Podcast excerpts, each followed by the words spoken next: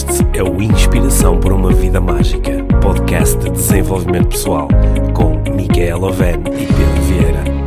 A Mia e o Pedro partilham uma paixão pelo desenvolvimento pessoal e estas são as suas conversas. Relaxa, ouve e inspira-te. Que se faça magia.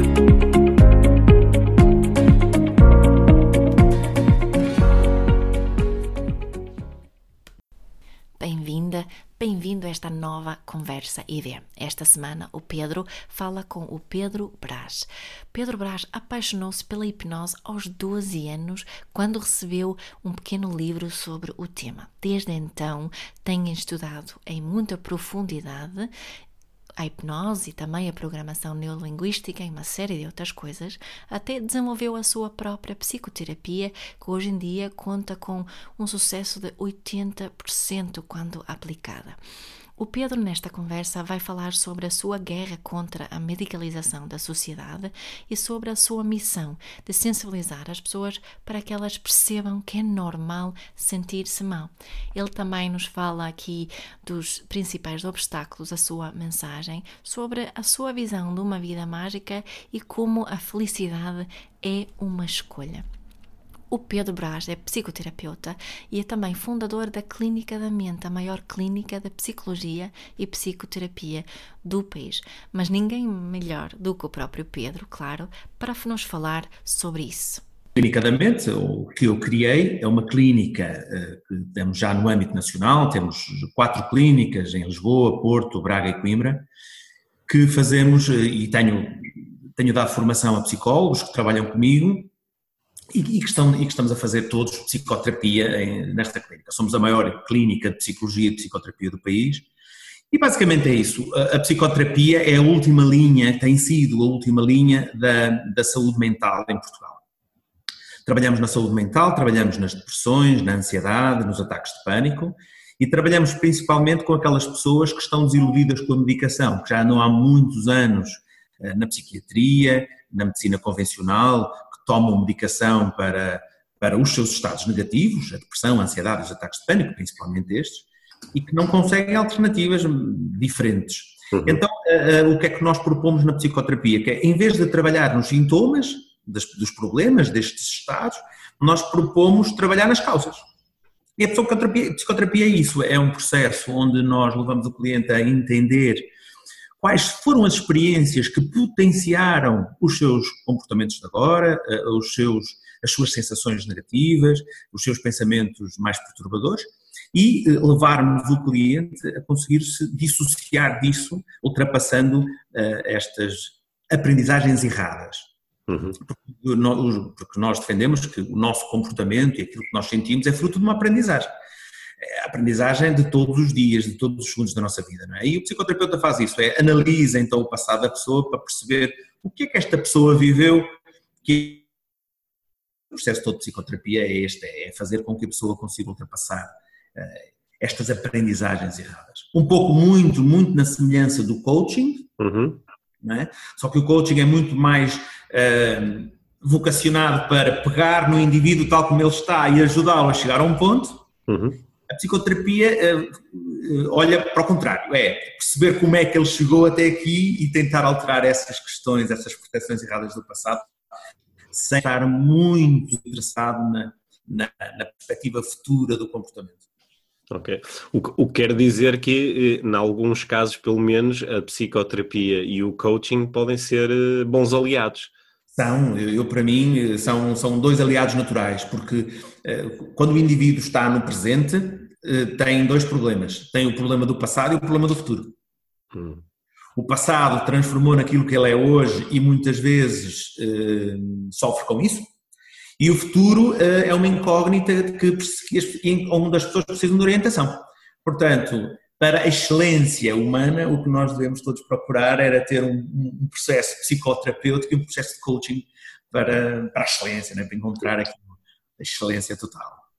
Que maravilha. Olha, Pedro, tu, tu entraste logo aqui no, neste campo que é, que é, que é fascinante da, da psicoterapia, mas eu, eu queria entrar também aqui num outro processo, que é no teu processo, como é que tu foste parar à psicoterapia? Como é que isso chegou até à tua vida? Olha, eh, eu não sou psicólogo, uhum. e, e, mas desde sempre, desde os meus 12 anos, que sou fascinado pela hipnose. A hipnose como uma arte muito oculta, já estamos a falar de há 30 anos atrás, em que poucas pessoas faziam hipnose, não havia, não havia internet, portanto também não havia informação, mas eu li um, um pequeno livro que me deu assim uma certa... Uh, que, que, me explicou o que era a hipnose e fascinou-me. Fascinou-me o, o facto de podermos influenciar alguém, de podermos ajudar alguém com essa influência, uh, e desde aí, e desde aí, dos meus 12 anos, sempre fiquei um, querendo saber mais sobre o comportamento humano e sobre como tudo isto funciona. E ao longo do tempo fui tirando vários cursos depois, quando a internet veio ficou mais fácil, é? o conhecimento. E comecei a, a tirar cursos de hipnose, cursos de PNL, programação neurolinguística, não é?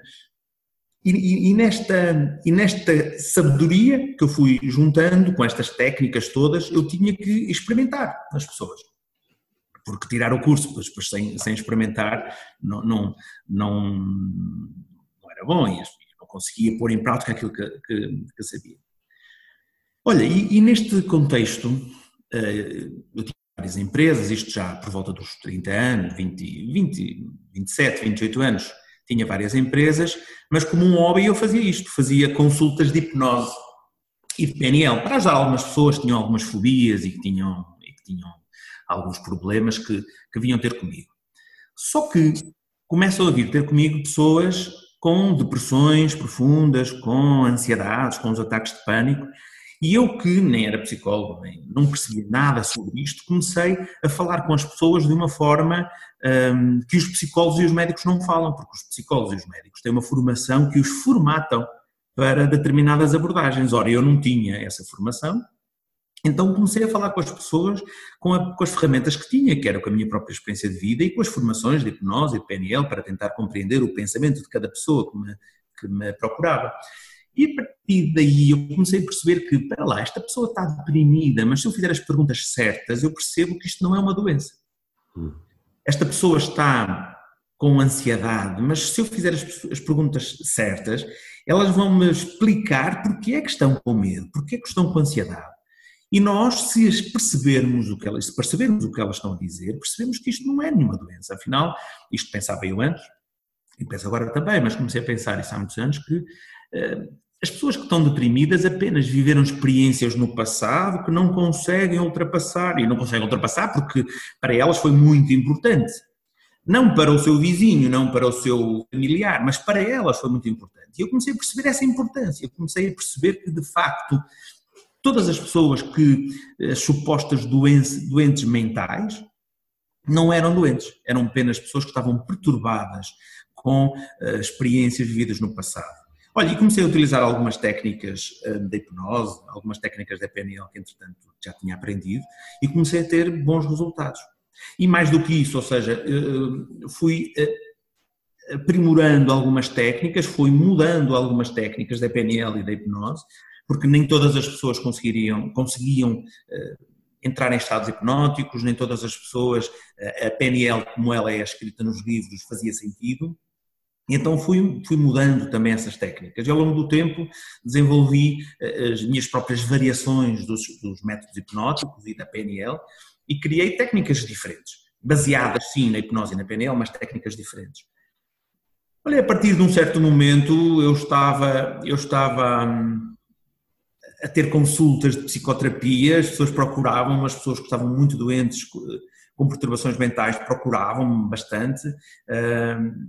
E eu tive que dizer assim: bom, eu estou nesta arte, por acaso tenho tido fantásticos resultados e tenho que continuar. E a partir daí, olha, iniciei a clínica da mente, comecei a formar psicólogos com aquilo que eu sabia e eles começaram a ter os mesmos resultados que eu. Uhum. Uh, e, e, pronto, e são resultados muito bons e pronto, foi, foi natural este crescimento. Olha, Pedro, eu enquanto estava a ouvir a falar e, e uh, eh, um, enquanto partilhavas a forma como a, como a, a psicoterapia te encontrou né, e, e, como começaste a gerar mais e melhores resultados, eu, eu, eu, de repente fui levado para a minha própria experiência, a forma como o coaching e a PNL uh, chegaram à minha vida E um, uma das coisas que a mim me fascinou muito quando eu, uh, quando eu comecei a, a, trabalhar com clientes foi perceber que, uh, se por um lado este, este, estes pressupostos que tu ativaste aí, de que a depressão talvez não seja uma doença, é um estado que foi ativado em resposta a uma incapacidade de lidar com uma situação. Que, por, se por um lado, para algumas pessoas, este pressuposto era, era extremamente libertador e as pessoas ficavam até entusiasmadas, esperançadas, porque começavam a ver a luz ao fundo do túnel. Outras pessoas parece que ficavam um bocadinho zangadas com isto, porque uh, tinham um, um, conjunto de ganhos aparentes com uh, eu tenho uma doença. É? E portanto, imagino que tu também de alguma forma tenhas, tenhas que lidar com isso, ainda hoje. Olha, perguntam-me isso várias vezes, se as pessoas não gostam de estar doentes por vezes. E eu digo assim, gostam se perceberem que não há cura. Uhum, sim. Pessoas estão cá e dizem que estão doentes, uh, com depressão, com ansiedade, quando eu falo com elas e digo, uh, isso não é uma doença do cérebro, uhum. isso é uma reação, como tu falaste bem, a uma experiência do passado que você não está a conseguir gerir bem, mas nós vamos ajudá-la, um, elas deixam de ficar com, de ter, deixam de ter aqueles ganhos secundários de estar doente, vão ficar bem, por menos aquilo que esperam e aquilo que eu também acredito que depois eh, essas pessoas consigam estar e, e compreendem uh, que de facto elas só estão assim por causa destas experiências. Não sou eu que invento estas experiências, são as próprias pessoas e eu digo-lhes, isso é grave demais. Às vezes eu digo às pessoas, se me tivesse acontecido a mim essa experiência que lhe aconteceu assim, se eu a tivesse entendido da mesma forma que você entendeu, eu estaria como você. Uhum. E esta empatia, esta compreensão é muito importante também para a cura, não é? Como estás a falar, também para a cura e para a satisfação das pessoas. Claro que quando nós vamos ao médico e ninguém, ou vamos ao médico, andamos por todas as outras terapias e não temos uma solução para o nosso caso, eh, as pessoas resignam-se e dizem, pronto, é uma doença, está bem, ninguém me ajuda, não consigo, então mais vale assumir que é mesmo uma doença. Pronto, mas quando há uma abordagem muito mais uh, transformadora da pessoa e ela entende essa transformação, também se esquecem que aquilo é uma doença. Hum. Olha, Pedro, na, na, na, minha experiência foi eu, eu comecei a trabalhar com pessoas que às vezes chegavam até mim com, uh, com por exemplo, com, em, com estados de depressão e eu pessoalmente uh, acho que a minha empatia não era completa porque eu nunca tinha passado por, um, uh, por um, por um momento desse na minha vida. E, e, curiosamente, há alguns anos eu por causa de alguns acontecimentos na minha vida a que eu atribuí certos significados, e eu claro. dei por mim a atravessar um, um, processo que eu apenas já, quando o processo estava bastante avançado, consegui identificar como um estado depressivo. Eu, eu lembro-me de, de, do entusiasmo que senti numa, numa tarde em que eu estava em casa, senti-me completamente deprimido, e no meio desse, desse estado eu lembro-me de uma vozinha aqui dentro e dito: é isto, é, isto. é disto que as pessoas falam. E isso ajudou-me imenso a, a, compreender melhor o processo e, e a ser mais empático. Tu, tu, já passaste na tua vida por alguns dos estados que tu tentas ajudar as pessoas a, a libertarem-se? Olha, eu, eu sou muito. Uma das características que eu tenho é a empatia com as pessoas. Eu sinto, sou muito sinestésico hum. e consigo sentir muito bem o que as pessoas estão a dizer. Hum. Uh, quando as pessoas dizem que estão deprimidas por causa desta história, eu sinto isso, eu percebo isso, percebo que estão, mesmo que não tenha passado isso. Mas eu acho que em, em intensidades diferentes eu consigo identificar-me, até porque sou sinestésico e sinestésica, com capacidade de entender e sentir as emoções de uma forma mais forte. Um, o, o, e, e, e, eu sinto, eu, eu já senti ao longo da vida, como quase todas as pessoas, todos os estados uhum. perturbadores. O problema é que há pessoas que não ligam a isso e não, e não, não, não, não fazem introspeção sobre o que estão a sentir. E eu, enfim, faço muita introspeção sobre mim mesmo e sobre todos os estados. Às vezes os medos que tenho, as angústias que tenho, são muito bem decoradas por mim. E quando mais tarde alguém me diz, ah, eu senti isto porque uma vizinha me falou aquilo, eu começo a eu, realmente eu também já me senti uma vez assim. Porque é normal sentirmos com medo, sentirmos com ansiedade. Mas, já que estavas a falar há bocado, hum desse, teus mais, desse teu estado mais deprimido que depois te identificaste, aconteceu uma situação interessante. Uma coisa que eu de facto nunca tive foi um ataque de pânico. Um ataque de pânico eh, não é um estado normal, é um distúrbio emocional, ou seja, é, um, é, é, um, é, um, é um ataque espontâneo de adrenalina que nos mete tal medo que começamos a ter medo de sentir novamente aquelas experiências, bem, é uma, é um distúrbio, não é uma, algo natural, portanto, eu isso nunca senti. Mas uma vez, olha, uh, uh, há três meses, estava deitado na cama, estava a dormir mesmo, acordo às três da manhã com o meu coração a bater muito forte, uh, muito forte, não sei porquê, mas estava muito forte. E a certa altura eu tive um pensamento, ai que vou morrer, aí tu estou a morrer. Mas de repente pensei assim, calma, tu és psicoterapeuta e isso é o que todas as pessoas pensam quando vem o coração uma taquicardia brutal. Isso, eu, eu pensava para mim, e se tu não tens cuidado com o teu pensamento, vais começar a ter o síndrome do pânico, que é medo de voltar a sentir isto outra vez. E foi interessante porque eu pela primeira vez sentir isso, estavas a sentir, epá, realmente isto é forte demais. Quem sente o coração a bater desta forma descontrolada começa a ganhar eh, medo de voltar a sentir e entra no ciclo do pânico, não é? mas foi interessante também sentir isso. Mas de, de qualquer maneira, vê, todos nós temos os nossos pensamentos obsessivos, todos nós temos as nossas ansiedades e mesmo as, eh, os estados mais depressivos. Aqui, e às vezes as pessoas dizem como é que se pode definir o que é que é uma pessoa doente com depressão, ou tem muita ansiedade, ou tem pensamentos obsessivos. Como é que se pode definir as pessoas? Eu digo, eu, por exemplo, luto é que eu posso dizer que estou com um luto patológico, uma doença de luto ou luto normal? Bom, é pelo equilíbrio que tu, que tu fazes e pela tua própria percepção. Se tu estiveres triste, mas muito triste, porque uma situação qualquer que te aconteceu na vida é de facto grave, tu estás a passar esse estado depressivo, mas não te entendes como doente, estás a, estás a perceber que estás a reagir de uma forma normal à experiência difícil que estás a ter, não estás doente. Quando é que tu identificas que estás doente? É quando tu olhas, tu próprio olhas para ti e dizes assim, eu estou muito pior do que o estado reativo me deveria estar a colocar. Uhum. Eu estou com muito mais medo do que de facto eu deveria ter. Eu já estou há muito tempo neste estado e eu próprio acho que não deveria estar. Então, o que é que eu quero dizer com isto? Que, de facto, todos nós passamos por estes estados mais perturbadores, como reação, como tu falaste bem, como reação às experiências da vida. O problema é que muitas vezes nós não conseguimos gerir bem estes estados e prolongamos. E quando prolongamos, sentimos que estamos incongruentes com, com nós próprios. Dizer, epá, não vale a pena, já estou num estado que já não entendo, que já não percebo. E aí é que estamos a precisar de um psicoterapeuta, que é para ultrapassar. E isto para te dizer antes, como estávamos a conversar, de que hum, é normal não estarmos bem. E as pessoas às vezes também têm que entender isso, não é? Sim. Queremos estar todos felizes, mas não, às vezes não estamos, às vezes estamos menos bem, também é normal. Parece até que é, que é aí nesses momentos em que nós não estamos bem que uh, podemos descobrir aqui a, a, essência desta nossa experiência humana e, e, e, podemos eventualmente aprender a estar bem até quando não estamos bem. E a valorizar quando estamos bem. Certo. certo? Uhum. Olha, deixa-me contar-te uma história. Eu, aos 19 anos, uh, tive uma dor e ali ia de carro com um amigo e tive uma dor no ombro, que eu não consegui perceber que dor era essa, mas enfim, tive uma dor no ombro tão má. Foi a pior dor que eu tive na minha vida. Foi durante uma hora. Uma dor tão má, tão má, tão má, que eu pus em causa tudo. E, e enquanto eu estava aquela, a ter aquela dor, eu pensava assim: eu ontem estava triste por causa de uma namoradita qualquer. Eu ontem estava triste porque não tinha cinco contos. Eu ontem não estava triste porque não sei o quê. Mas hoje eu é que estou triste. Eu ontem estava muito feliz. Eu hoje é que estou mal. Pô, mas aquela dor foi tão forte, tão forte, que ainda hoje, passado 20 anos, eh, quando eu estou mais triste, eu falo assim para mim: Mas que é? Dói-te o ombro? Então estás, estás feliz, pá, anda para a vida.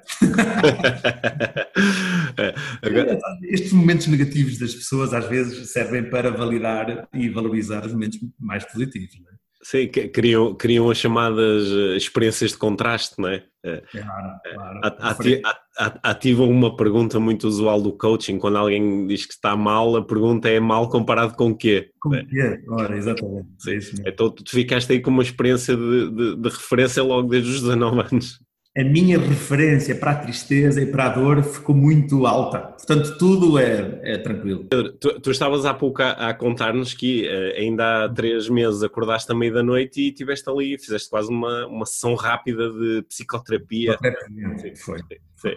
Portanto, imagino que no, nos teus próprios uh, processos, não é? Uh, utilizas muito aquilo que sabes e que utilizas com outras pessoas. Quais são, assim, para ti, enquanto psicoterapeuta ou, ou enquanto, enquanto pessoa que até tem procurado muito publicamente uh, debater os benefícios da, da, das tuas abordagens, quais são os teus grandes desafios? Onde é que tem ido a tua atenção ultimamente? Andas, andas atrás de quê? Olha, eu, eu ando aqui atrás mesmo de um paradigma da, da saúde mental. Uh, acho que eu tenho uma missão e estou a fazê-la e tenho que tenho que continuar, que é mostrar à sociedade, às pessoas que sofrem, que há alternativas à medicação. A medicação, a medicação e a psiquiatria eh, têm, tentado eh, medicalizar todos os comportamentos, como tu sabes, não é? E isso, é, há, situações que são quase criminosas. Por exemplo, as crianças que fazem um bocadinho de birras têm umas medicações para aquilo. As pessoas que fazem um luto muito às vezes demorado, porque as experiências são fortes, há uma medicação para aquilo. Eh, eu eh, durmo mal, há uma medicação para aquilo. Ou seja, o que, é que, o que, é que está a acontecer na sociedade? Está, estamos a medicalizar todos os comportamentos e estamos a dizer às pessoas que há soluções rápidas, não precisam de trabalhar muito para, para alterar-se, para se alterarem. E depois vemos as crianças e os jovens a tomar medicação por causa dos seus comportamentos e a minha dúvida é, quando essa, essas pessoas chegam a adultos, o que é que fazem para dormir? Tomam um medicamento. O que é que fazem para acordar? Tomam um medicamento. O que é que fazem para se manterem calmos? Tomam um medicamento. Sabes? E isso é uma guerra enorme que eu estou a querer eh, fazer e travar. Eh, uma guerra, enfim, guerra explicando às pessoas de que a saúde mental não é com medicação eh, que se resolve. O nosso bem-estar mental não é com medicação eventualmente em estados muito graves, em, em, situações muito críticas, podemos tomar alguma medicação? Sim, podemos, mas como um, um, um eliminador de um sintoma. Mas o problema é que temos que ir sempre às causas. E a, e a psiquiatria e a, e a, medicina farmacêutica, a, indústria farmacêutica entrou dentro de, da saúde mental de uma forma tão forte que acho que eu tenho que, a minha missão agora é parar, é tentar eh, sensibilizar as pessoas de que é normal sentirmos mal, como reações às experiências, e quando não conseguimos gerir bem essas dificuldades que todos nós temos, temos que procurar um profissional, um psicólogo, um psicoterapeuta, um amigo, um padre, a família, para nos ajudar a mudar o nosso comportamento. E nós mudamos o comportamento, como tu sabes melhor do que ninguém, eh, eh, mudando os nossos pontos de vista, porque há, também, não é? Porque muitas vezes nós, quando estamos dentro de um problema, não conseguimos sair dele porque não o compreendemos, mas as pessoas que estão por fora compreendem muito mais fácil que nós, então o que nós temos de fazer é procurar ajuda para sairmos de problemas que nós próprios, por muito que a gente queira e que pense, não, não conseguimos. Portanto, esta é a minha luta agora, é tentar mudar o paradigma da saúde mental. Olha, e estamos no caminho, ou seja, agora temos a Clínica da Mente, temos 50 profissionais que todos os dias trabalham para ajudar pessoas que sofrem das perturbações mais graves. vou lançar agora, brevemente, em setembro, um livro uh, sobre a felicidade, vai se chamar Feliz para Sempre, em que vou dar as minhas perspectivas sobre aquilo que perturba a felicidade das pessoas, pela, pela, pela análise da, da minha atividade como psicoterapeuta. Vamos publicar agora o manual também do, do, modelo psicoterapêutico que nós criamos, que é o modelo psicoterapêutico HBM. Vamos criar o manual e vamos começar a dar formação aos psicólogos que queiram, que queiram aprender esta nova abordagem da intervenção. Um, e agora temos um projeto muito, muito interessante, que eu não sei se já tinha falado contigo, chamado Team 24. A Team 24 é uma empresa de, que vai prestar apoio psicológico às empresas. Uhum. Ou seja, o que nós queremos fazer é uh, fazer com que as empresas preocupadas com a saúde mental das, dos seus funcionários contratem com a Team 24, que é a nossa empresa, os serviços de apoio psicológico e psicoterapia. Imagina tu que era uma empresa com 100 trabalhadores, se, um dos trabalhadores estivesse deprimido, ou não conseguisse dormir bem, ou se andasse mais ansioso, com mais stress, ter um serviço gratuito de apoio psicológico e psicoterapêutico. Sabes que a psicoterapia é, é cara.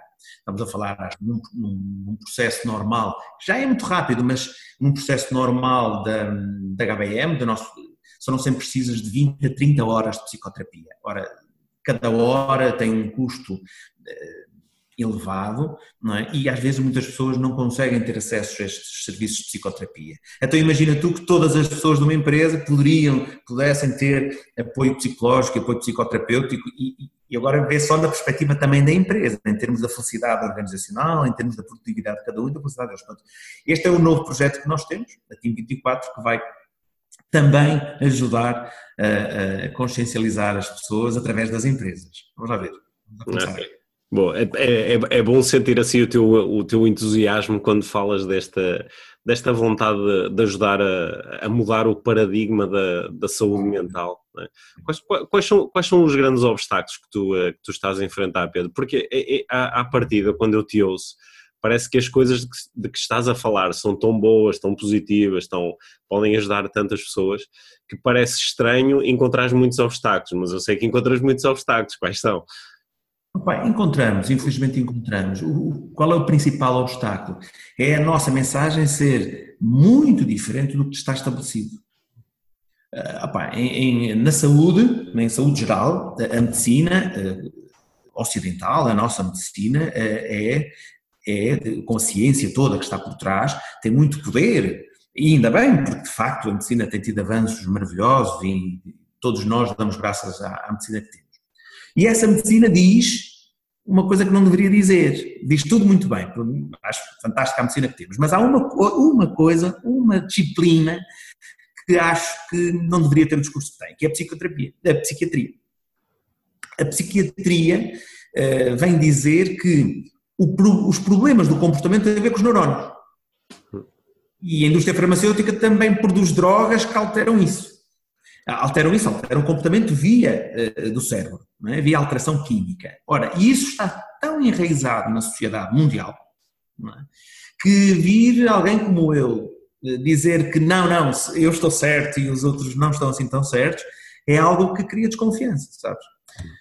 Portanto, eh, às vezes é, é fácil ver os meus amigos dizem, epá, mas tu estás a dizer que tens uma eficiência, uma eficácia, uma eficiência de 80% no tratamento em 10 sessões de uma pessoa deprimida há 20 anos, porque é que isso não é falado assim no mundo inteiro? Nem na indústria farmacêutica. O mercado é tão grande que eles não se chateiam connosco. Uhum. Eh, eh, é das próprias pessoas que, quando estão mal, vão ao médico e o médico diz: não, não, isto é um problema que vai cá com antidepressivo, que vai cá com umas com a serotonina, que vai cá com isto e tal. Portanto, não precisa de ir aos psicólogos, isto resolve-se com medicação. E, e, e, esta credibilidade que a medicina tem perante os doentes cria aqui uma reserva, uma certa reserva na, no acesso aos cuidados da psicologia e da psicoterapia. Hum. Esta, esta, é a principal uh, dificuldade que nós temos. A outra dificuldade que nós temos no nosso crescimento é, o, é a formação dos nossos psicoterapeutas. Um, um, psicoterapeuta é formado em dois anos, percebes? Para fazer o nosso modelo, para trabalhar com o nosso modelo. E dois anos de formação é muito tempo. Não é? E sou eu que o estou a formar, agora já tenho outras pessoas na equipa que já dão formação, mas mesmo assim somos muito poucos. Não consigo formar mais de 15 de cada vez, portanto é um desafio que eu tenho, e agora com a publicação dos manuais do nosso modelo, é um desafio que eu tenho para, para ultrapassar também formar de uma forma mais rápida, mais eficiente, mais psicoterapeutas também. Ok. Oh, oh Pedro, eu estava a ouvir a falar é, da, da, abordagem que, que, neste momento é mais mainstream, é mais convencional, que propõe que se eu estou a enfrentar determinado tipo de estados, isso tem a ver com desequilíbrios químicos no, no, no sistema neurológico, no fundo, no fundo, tu estás a falar também da mesma coisa, não é? Porque quando tu propões a abordagem psicoterapêutica, essa abordagem, em última análise, vai de facto eh, corrigir esses desequilíbrios ou, ou, afetar esses desequilíbrios, não é? Só pois que... é, então aqui é as pessoas perguntam várias vezes, mas olha lá, mas é, há desequilíbrios ou não há desequilíbrios químicos no corpo humano quando as pessoas estão deprimidas? E a verdade é que, o que eu acredito, é que de facto há desequilíbrios químicos, mas os desequilíbrios químicos são provocados pelo Estado e não o Estado provocado pelos desequilíbrios químicos. O que é que eu quero dizer com isto? Porque quando nós andamos tristes, nós andamos sem energia. E obviamente que o nível de adrenalina, o nível de hormonal do nosso corpo está muito em baixo. Quando estamos muito felizes com alguma coisa que nos acontece, nós temos um nível de energia altíssimo. Ou seja, os estados que a vida me coloca, de alegria, de, de raiva, de nojo, de medo, eh, de tristeza, criam em mim, criam no nosso corpo eh, estados físicos congruentes com o estado mental. O, mas o que a medicina diz é: não, não, você só anda triste porque o seu cérebro está a fazê-lo está a fazê assim. Uhum. Porque você é um homem feliz. Se está triste, é porque o seu cérebro está a criar esse estado. Ora, e a, e a minha e o que eu digo é: não, não. A pessoa está triste de facto como uma reação às experiências da vida. Agora, ah, mas ele continua, mas dizem assim os médicos, mas ele continua há muito mais tempo do que o normal naquele estado. E eu digo, porque essa pessoa não está a conseguir gerir bem essas emoções. As experiências que ele viveu são para ele muito fortes. Por isso ele está a ter dificuldades em sair daquele estado. Não porque tenha algum desequilíbrio químico. E sabes como estávamos a falar há bocado, esta mensagem é muito, é fantástica para as pessoas, porque nós estamos a dizer às pessoas, é para vocês não são deficientes mentais. Sabes que um dos grandes problemas que nós temos, e agora estava voltando à pergunta atrás que me fizeste, uma das nossas barreiras eh, que nós temos é o estigma. As pessoas não querem dizer a ninguém que, estão, eh, que têm ansiedade. As pessoas têm vergonha de dizer que estão deprimidas. Não assumem. E porquê que têm vergonha? Porque ninguém quer ser vista como um deficiente mental. Todos nós queremos estar no nosso meio eh, com, as, com todos os recursos que os outros. E se eu assumo no meu meio social, nos meus amigos, no meu trabalho, que tenho uma deficiência no meu cérebro que me produz estados de tristeza ou que me produz estados de ansiedade, isso cria um estigma social imenso. E, e nisso também nós temos que, eu tenho a minha missão, dizer assim, não, vocês são tão normais como todos os outros. Apesar de agora, neste momento, estarem em estados negativos, em estados físicos sem energia, eh, isso não é um problema do cérebro. É um problema da vida que pode-se resolver.